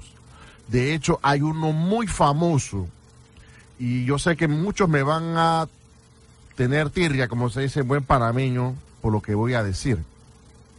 Pero sí hubo un caso muy famoso, y de hecho han, existido casos muy famosos de avistamientos múltiples de ovnis. Lo que pasa es que están disfrazados en un contexto religioso. Hay uno muy famoso, 13 de octubre de 1917 Portugal, Coba da Iria, Fátima. Ese fue un caso ovni. Y me perdonan, yo sé que aquí la, la, religión mayoritaria es la católica, pero me van a perdonar por lo que voy a decir. Ese fue un caso ovni. Eso no fue María lo que se manifestó ahí. Y esto no lo digo yo. Eso lo investigaron dos personas, como Antonio Fernández y Fina Darmada. Y el testimonio de los tres pastorcillos de Fátima. Ahí estaba Lucía dos Santos y los otros hermanitos, Francisco Martos y la otra muchachita, que era también el apellido Martos, ¿verdad? Jacinta Martos. Ellos testimoniaron, testimoniaron ante el padre José Formigao de Coba Dairia que lo que ellos vieron no era la Virgen María, era otra cosa era como un ser como de un metro y tanto de estatura, enfundado en un traje que parecía un traje espacial. Y eso fue un fenómeno que fue visto por 70 mil personas. Ahí donde se dio la famosa disquedanza del sol. Si tú tienes un conocimiento mínimo de astronomía, tú te vas a dar cuenta que el sol no puede danzar así de esa forma. Eso sería un trastocamiento del sistema solar y de todas las órbitas planetarias. Eso sería una locura. Y si nos ponemos a analizarlo de Garabandal, Meyugorie y todo esto, definitivamente. Y si hablamos de la famosa visión que tuvo supuestamente el emperador Constantino allá en la batalla del puente Milvio en el año 312 después de Cristo. Y en hechos que han ocurrido en la antigüedad, en la antigüedad y en la Edad Media, como los famosos casos que hubo en Suiza y en Austria, en donde descendían del cielo lo que se conoce como troncos ardientes, y muchas personas lo vieron. En la época romana, los famosos scutum, ahí como mencionaron, los scutum, que es una palabra en latín que significa escudo, y de hecho scutum es el nombre de una constelación en el cielo, una de las 88 constelaciones que se puede ver aquí en Panamá. Entonces veían luces, veían lumine y veían scutum, o sea, escudos ardientes. Y hubo otros casos, una famosa batalla entre ovnis, creo que fue en Suiza, allá por el siglo XVII XVIII, que casualmente ese fue uno de los casos que me mencionó en su momento el doctor Misterio cuando estaba aquí en la emisora, en la cabina. Él mencionó ese, ese tema. Y eso fue un caso multitudinario. O sea, hay hechos manifestaciones ovni que son multitudinarias. Lo que pasa que de pronto no son muy famosas, sí están documentadas, pero no tienen esa fama que han tenido otros casos, ¿no? Entonces sí hay manifestaciones, obviamente, inclusive en el presente. En, en, México, por ejemplo, está el famoso fenómeno de las flotillas, que se ven montones de ovnis flotando por los cielos mexicanos. O como el famoso caso que hubo en Los Ángeles, allá en los años 50 o 60, con un montón de objetos voladores sobrevolaron la ciudad de Los Ángeles. O sea, hay casos de ovnis, hay casos multitudinarios que muchas personas han visto, pero de pronto no se publican, o no se dicen, o no se comentan. O como un caso muy raro que hubo en Rusia, en Voronezh, ahora que está Rusia de, fama con el tema del mundial. El, caso Voronezh de 1989, que eso lo vio mucha gente. Después comenzaron a decir que era un fraude. O sea, hay, hay casos eh, multitudinarios. Lo que pasa que eso no se, de pronto no se dice o no se menciona mucho, pero sí hay casos de esos multitudinarios en estos tiempos modernos. 99. Llámanos 391-9999. Enigma 507. La FM 99, la señal del gol, rumbo a Rusia, o mejor dicho, estamos ya en Rusia 2018. ya se me olvida que estamos, estamos, porque ya, ya estamos dentro del torneo. Bien, hay un artículo que quiero tratar de leer un poquito solamente, porque es bastante extenso. Se llama Ingeniería Genética por Ellen Lloyd. Ella tiene su propia teoría con respecto a los alienígenas ancestrales o astronautas de la antigüedad. Dice así más o menos, nuestros dioses alienígenas vinieron de un planeta lejano de la galaxia en el pasado remoto ellos llegaron a la tierra, sembraron la vida aquí y crearon al hombre moderno. Ellos instruyeron al hombre en la ciencia y la creación de un mundo civilizado.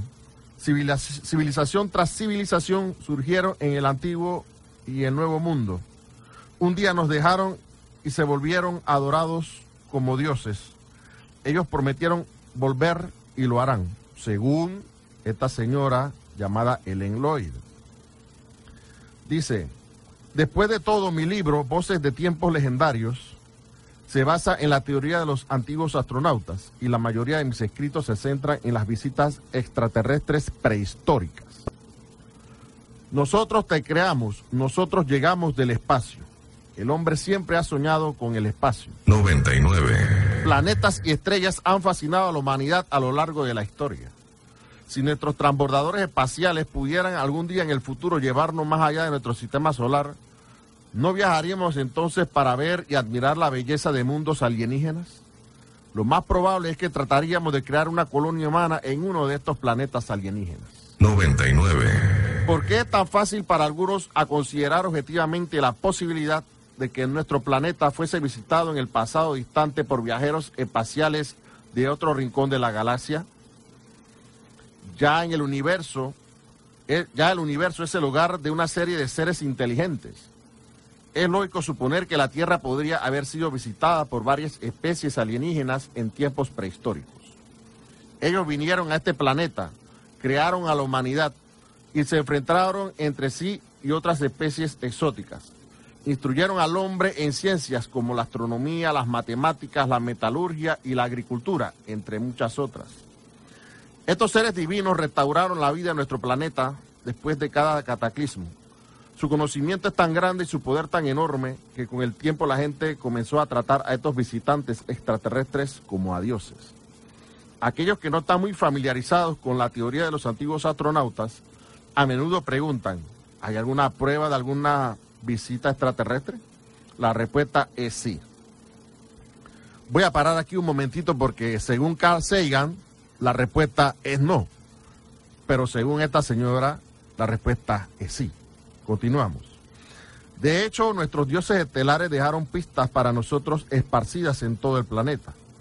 Todo lo que tenemos que hacer es examinar la evidencia.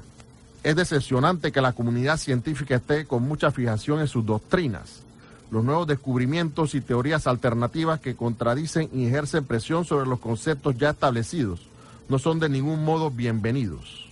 De hecho, sí. Yo lo he vivido, yo lo viví personalmente. Yo fui miembro de una asociación aquí en Panamá de astronomía y cuando yo comencé a hablar de estos temas, comenzaron a torcerme la cara, la boca, y no solamente los de aquí, los de América Latina, inclusive me tildaron de hereje y un montón de cosas. Pero no vale la pena recordar esas cosas. Ese es el mayor problema para todos los que buscan la verdad detrás de los orígenes humanos y la identidad de nuestros dioses estelares. Descubrimientos peligrosos que amenazan la línea ortodoxa de la historia. O bien se llaman falsos o son simplemente escondidos del público. Upar. A pesar de los veces parece como si nunca dejáramos de nos, detrás de nosotros la Edad Media. O sea que la Edad Media no nos ha dejado realmente, a pesar de los avances. Porque hay muchos prejuicios todavía. O sea, el ser humano ha avanzado en la parte tecnológica pero en la parte espiritual, en la parte mental y en la parte de los tabúes y prejuicios todavía no hemos avanzado, no hemos evolucionado todavía. Los dioses extranjeros eran ingenieros genéticos, que ese es uno de los temas que se va a hablar sobre los Anunnaki, si no estoy errado, y el tema de Nibiru la otra semana, si el señor, bueno, el señor Velar Tapia debe estar acá presente para hablar de estos temas, que ese fue el tema que me pidieron. Vamos a hablar, perdón, el próximo miércoles sobre Nibiru y el tema de los Anunnaki. Y el tema de la película Anunnaki que se prohibió en los cines, que por alguna razón no se publicó o no se presentó en los cines por alguna razón. Las encuestas muestran claramente que la mayoría de la gente está definitivamente en contra de la manipulación genética, pero ese no es el problema principal de este asunto. Significativo es el hecho de que hemos demostrado que los seres humanos son capaces de crear nueva vida. Bueno, Sí lo hemos hecho. El pitbull es un ejemplo. La clonación de la oveja Dolly es otro ejemplo. Un caso que fue, si no me equivoco, en 1995, la clonación de Dolly. Ok. Si los humanos pueden producir nuevas formas de vida, ¿no podría entonces toda la raza humana ser un producto de la intervención genética realizada por seres extraterrestres altamente avanzados? Esa es una pregunta. Ok. Esa es una pregunta. ¿Hubo intervención en el pasado? Bien, vamos a, los oyentes, que son bastantes, que nos están mandando saludos. Saludos de parte de Jesús, el security, desde el edificio, del edificio Evergreen, siempre en sintonía. Qué bien, qué bien. Joel Maure dice, Mandarle saludos al grupo de seguidores del investigador mexicano Johanán Díaz en República Mexicana en sintonía del programa. Los Johaneros. ¡Wow! Saludos a los mexicanos. Acuérdense que esto se oye por internet. Rosario de la Cruz, saludos. Good night, dice. Ok, vamos a seguir con los saludos acá. Saludos desde María Enrique, Gisela, todas las noches en sintonía del programa.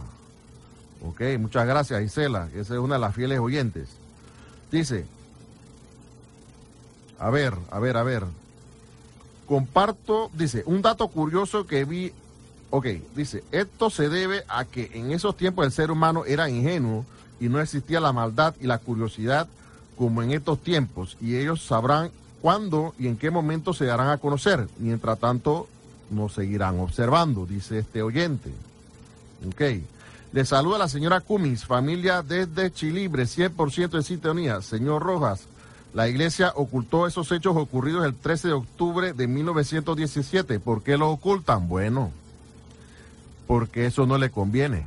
Eso no les conviene. De hecho, eh, Joaquín Fernández, que es el, nombre del investigador portugués, y Fina Armada, ellos investigaron esto. Ellos investigaron eso. Y de hecho, entrevistaron a un sacerdote católico sobre esta materia de Fátima, este tema de Fátima, y dice que ya esos archivos prácticamente no los, no los pueden encontrar, o no se encuentran o están guardados en los archivos del Vaticano. No sé cómo es el asunto ese. Bien, el señor Nan, vamos a ver lo que dice, que Nan me escribe unos libros. Bueno, vamos a ver, vamos a, vamos a leer lo que dice Nan. Mi teoría, no quiero convencer a nadie, tampoco nadie me va a convencer de lo contrario. En la antigüedad, las civilizaciones recibieron visitas tanto de seres extraterrestres de varias razas con tecnologías modernas.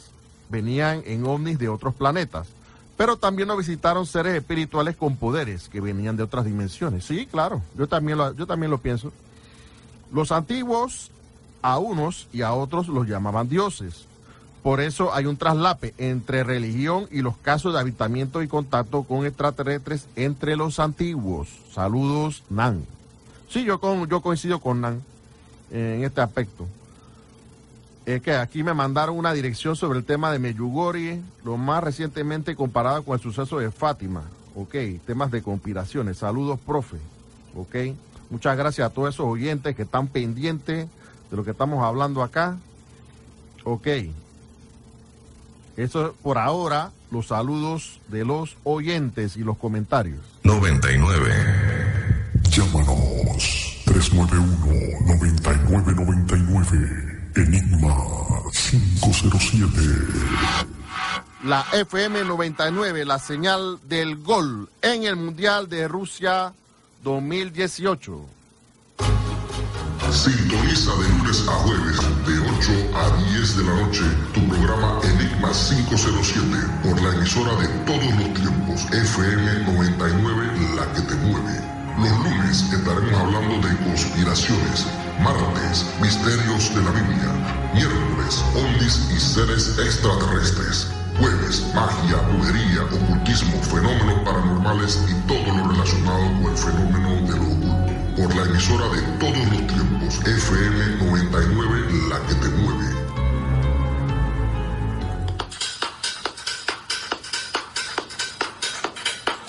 JS Service, artículos promocionales, serigrafía, impresiones, mensajería, bordados, sublimación, papelería e imprenta en general, impresión digital, banners, vinil, microperforado, adhesivos, rotulación comercial, vehicular y más. Síguenos en Instagram al JS Service 29, celular 6517-9137, correo electrónico jsservice29 arroba hotmail.com. Contamos con personal capacitado para visitar tu oficina o local. JS Service, artículos promocionales. Resalta tu marca.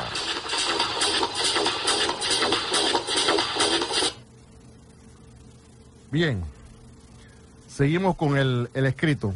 Dice, ADN humano, el árbol de la vida. Nuestro ADN sostiene la clave para el misterio de los orígenes humanos. Nuestros antepasados solían decir, los dioses vinieron de los cielos y crearon la humanidad.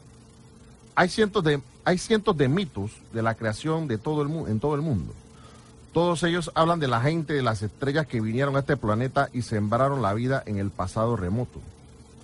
¿Cómo podrían los dioses alienígenas haber producido al hombre moderno? Los dioses de las estrellas podían haber creado el Homo sapiens porque eran excelentes científicos y poseían el conocimiento, no solo en el área del vuelo espacial, sino también en la astronomía, la agricultura, la arquitectura, la medicina y también la ingeniería genética. No debemos olvidar que la ingeniería genética extraterrestre ofrece una solución al muy centrado cambio en el ADN humano y explica la súbita aparición del Homo sapiens.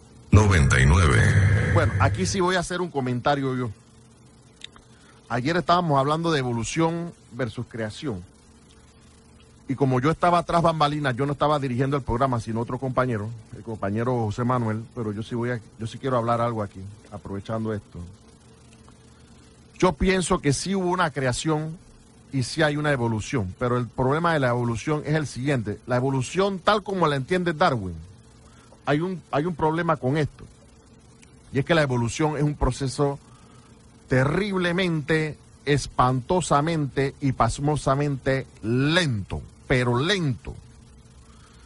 Yo soy de la opinión, y esto va a caer mal a muchos, yo soy de la opinión que nosotros los llamados Homo sapiens no deberíamos estar aquí ahora mismo. Yo no debería estar en esta cabina. Yo debería estar de repente prendiendo fuego o echando cuentos alrededor de una fogata yo a lo mejor no tuviera esta ropa que tengo, yo tuviera de, pronto un taparrabo, ¿no? ¿Por qué pienso esto?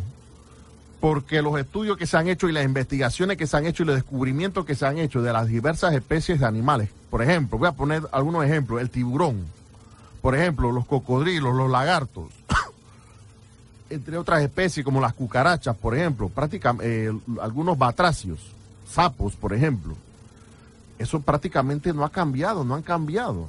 puede que hayan cambiado de color o el tamaño, pero siguen siendo las mismas especies. Entonces, las mutaciones genéticas se dan, pero imagínate, cada cierto tiempo, un tiempo muy largo de tiempo. Entonces, no nos da para pensar que el proceso evolutivo es un proceso rápido. Yo soy de la opinión que sí hubo una creación, pero desde el punto de vista de la ingeniería genética. Llámele Dios si quieren, pero eso fue un proceso de creación. nuestra existencia, la existencia humana, fue un proceso creativo. Independientemente de, de las religiones que usted profese, independiente, yo pienso que somos parte de un proceso creativo, que nosotros no estamos aquí por un azar, estamos hablando de los humanos, ¿ah? estamos hablando de los humanos. Esa es una opinión personal mía, puede que yo esté errado, pero eso es lo que yo pienso. La evolución, sí, hay evolución, pero esa evolución es sumamente lenta, demasiado. 99. Esto es lo que quería decir con respecto a este tema. Bien, vamos a la última parte del audio. Eh, este, este dura un poco menos, pero ya para finalizar el programa ya nos quedan unos pocos minutos, así que vamos a ver qué concluyen estos señores acerca de las investigaciones que han hecho sobre los extraterrestres en la antigüedad. Los Puranas em, son distintos a los épicos porque son narraciones um, astronómicos de la India. Uno de los más importantes es el Bhagavatam Purana, que es uno de 18 principales. ¿Y qué cuentan esas, eh, esos textos que tienen algunos 4.000 y 5.000 años de, antigüedad? Sí, sí. Em, dan muchas descripciones de eh, artefactos voladores. Em, pero antes de hablar de algunas de estas referencias, me gustaría hablar de la palabra Vimana, de su origen. Pues está compuesto por un prefijo que es vi, que viene a significar conocimientos, mientras manas significa poder mental personal. Ahora, eso conecta con algo que um, Ramiro Calle estaba comentando hace unos minutos cuando estuvimos off. Sí, en la no directo, que relaciona Vimana con las torres que cubren el Sancta Sanctorum de los um, templos hindúes. Y fue así, porque si consideras de que en el Sancta Sanctorum está la imagen de Dios, del, uh, del, templo en particular. Pero la descripción que dan estos textos habla específicamente de vehículos voladores, es decir, eh, técnicos. Sí, por favor, déjame continuar. Um, estas torres que cubren el Sancta Sanctorum tienen una forma que es muy parecido a esta Rukma Vimana que tenemos en la pantalla. Y dentro del uh, Vimana del templo, los brahmines y los meditadores recibieron uh, inspiración, muchas veces inspiración de otras dimensiones mentales y quizás de otras dimensiones de otros lugares. Y entonces hay dos tipos de Vimana. Hay Vimanas que se fabricaba con metales y madera, como puede ser el Rukma Vimana que vemos en el talla, pero hay otra clase de Vimana. Son los que son hechos de materia sutil, energía sutil, maya, prana incluso. Y estos, su fabricación es mucho más difícil para los seres humanos. Si no fue por hojas de palmera Um, que contienen una antigua tradición oral plasmada y que hablan de vímanas de este, este, otro tipo. Ramiro Calle, esto aparece mencionado efectivamente en el Mahabharata y el Ramayana, se habla incluso de Arjuna eh, tratando de perseguir estas, estas vímanas. ¿Esto cómo lo ve un experto en la India eh, como tú? Es decir, ¿lo puede ver como un vestigio de naves voladoras en la antigüedad? Bueno, yo te diré esto ya a modo un poco anecdótico si se quiere, pero ya que hablamos del tema es interesante. En una islita que hay al sur de la India, que he visitado varias veces, Rameswaran, hay un recinto que allí es muy sagrado, donde hay las tumbas de dos personajes enterrados que son tumbas de 5 o 6 metros de largas, porque allí están lo que se llaman los restos de dos extraterrestres que son Abel y Mabel. Y entonces se dice que eran dos hombres antiguos, claro, enormemente antiguos, extraterrestres, con varios metros de altura, que se llaman concretamente Abel y Mabel. ¿Pero se utiliza la palabra extraterrestre? Sí, sí, se dice que, por supuesto, totalmente extraterrestre, que vinieron de otros eh, galaxias, universos, que vinieron a este lugar Ramés Guarán, la isla de Rama, y allí hay un recinto, repito, donde uno puede ver estos túmulos extraordinariamente largos que encierran a Abel y Mabel. Y con respecto a lo que decía nuestro gran amigo de las bimanas, cuando él señalaba ya las bimanas astrales o energéticas, es que había una tradición de yogis, los nata yogis, Goraznat, Martiendranath, que eran yogis alquimistas, que ellos con estas bimanas exteriores conectaban su propia energía para utilizarlas como antenas, no solo para conectar con terrestres, sino con seres de los distintos planos, que no digo extraterrestres, sino ya, como tú sabes, los suras, los asuras, los devas, o sea, seres de otros planos de existencia. Supongo, Ana Vázquez, que cada vez que se habla de extraterrestres o de este Beb Kororoti que veíamos antes con su traje de paja, eh, que significa vengo del universo, eh, vosotros los eh, historiadores le ponéis la etiqueta enseguida de mito y pasáis página. Mm, hombre, se pasa página, no se pasa página, pero dices lo de siempre, mm, hasta que no tenga las pruebas ¿Qué materiales. Prueba, ¿Qué prueba material se podría exigir para esto? ¿El traje Ah, del astronauta? No, mm, pero estaba recordando yo eh, cuando estudiaba prehistoria en la Complutense, en el libro de don Martín Almagro, se hablaba de unos molares humanos de gran tamaño, de la posible existencia de seres humanos de mayor tamaño que nuestra raza actual. Entonces, yo solo he estudiado en prehistoria. No estoy hablando de ciencia ficción, estoy hablando del libro de don Martín Almagro, ¿no? Ya ven, gigantes incluso en la, en la remota antigüedad de este planeta de los que no tenemos eh, constancia. Permítanme introducirles en un tema también de gigantes, quizá incluso de gigantes que volaban, quién sabe, no lo sabemos. Eh, se trata de algo que nos lleva al mundo de la cartografía y al otro extremo del mundo. Dejamos la India, volvemos otra vez a Occidente, en este caso al mapa de un almirante turco llamado Piri Reis, que eh, hizo un mapa sorprendente de las costas eh, americanas, eh, reflejando territorios que en 1513, cuando se hizo ese mapa, no existían. Estas imágenes son exclusivas. Nunca se ha filmado hasta ahora el mapa original de Piri Reis que permanece escondido en la biblioteca del Topkapi, de los palacios Topkapi de Estambul. Admírenlo con detalle. El, mapa original tiene unos colores fantásticos, se encuentra en un estado de conservación sorprendente y pese a todo las autoridades turcas no quieren exponerlo a eh, consideración del público. No sabemos por qué. Yo mismo estuve, pude obtener esta filmación en exclusiva después de tres años de intensas gestiones, desde la muerte del fundador de la patria de la moderna Turquía, Mustafa Kemal Atatürk. Nadie había visto ese mapa original. Ahora ustedes han tenido la ocasión de verlo en estas, en estas imágenes. Y mm, la duda que se me quedó visitando eh, Estambul y filmando este, este mapa extraordinario es si acaso las autoridades turcas pretenden eh, evitar un escándalo mundial, porque un mapa de 1513 contiene descripciones minuciosísimas de territorios que no se, no se descubrirían hasta finales de esa época, hasta 1599, por ejemplo, las Malvinas no se descubren, aparecen en el mapa. Hay muchos otros lugares que aparecen también cartografiados, ¿no es así, Jordi Teixido? Efectivamente. Eh, la historia de, de este mapa, eh, fundamentalmente la moderna, es apasionante incluso en su descubrimiento. El estudioso americano, profesor Hapwood, eh, a raíz de este mapa descubrió otros mapas también en la biblioteca del Capitolio que eh, dibujaban el continente de la Antártida, 300 años antes de su descubrimiento.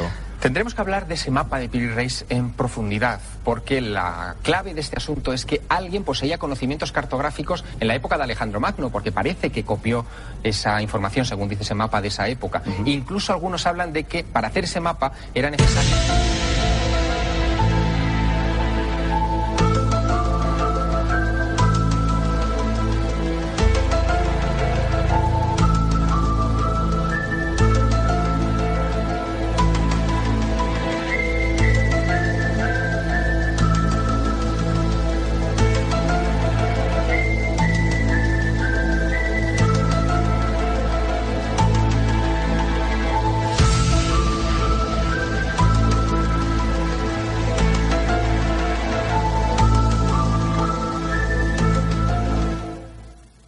Definitivamente.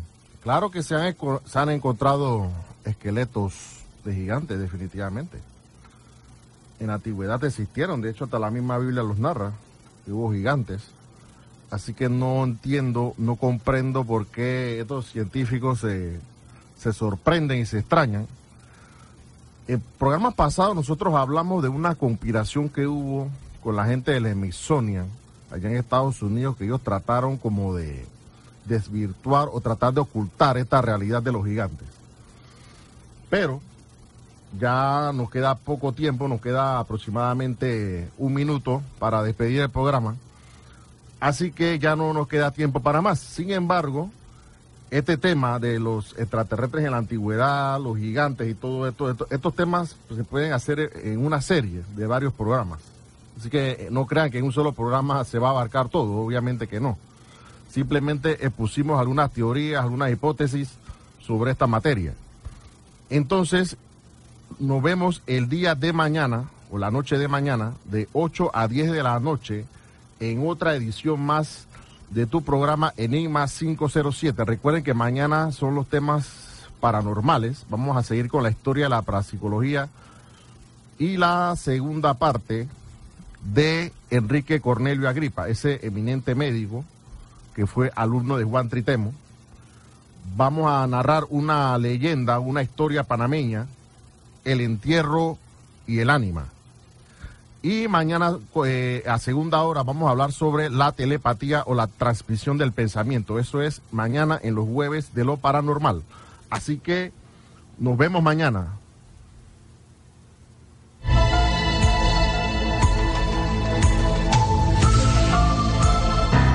FM 99, la emisora de todos los tiempos, presentó Enigmas 507.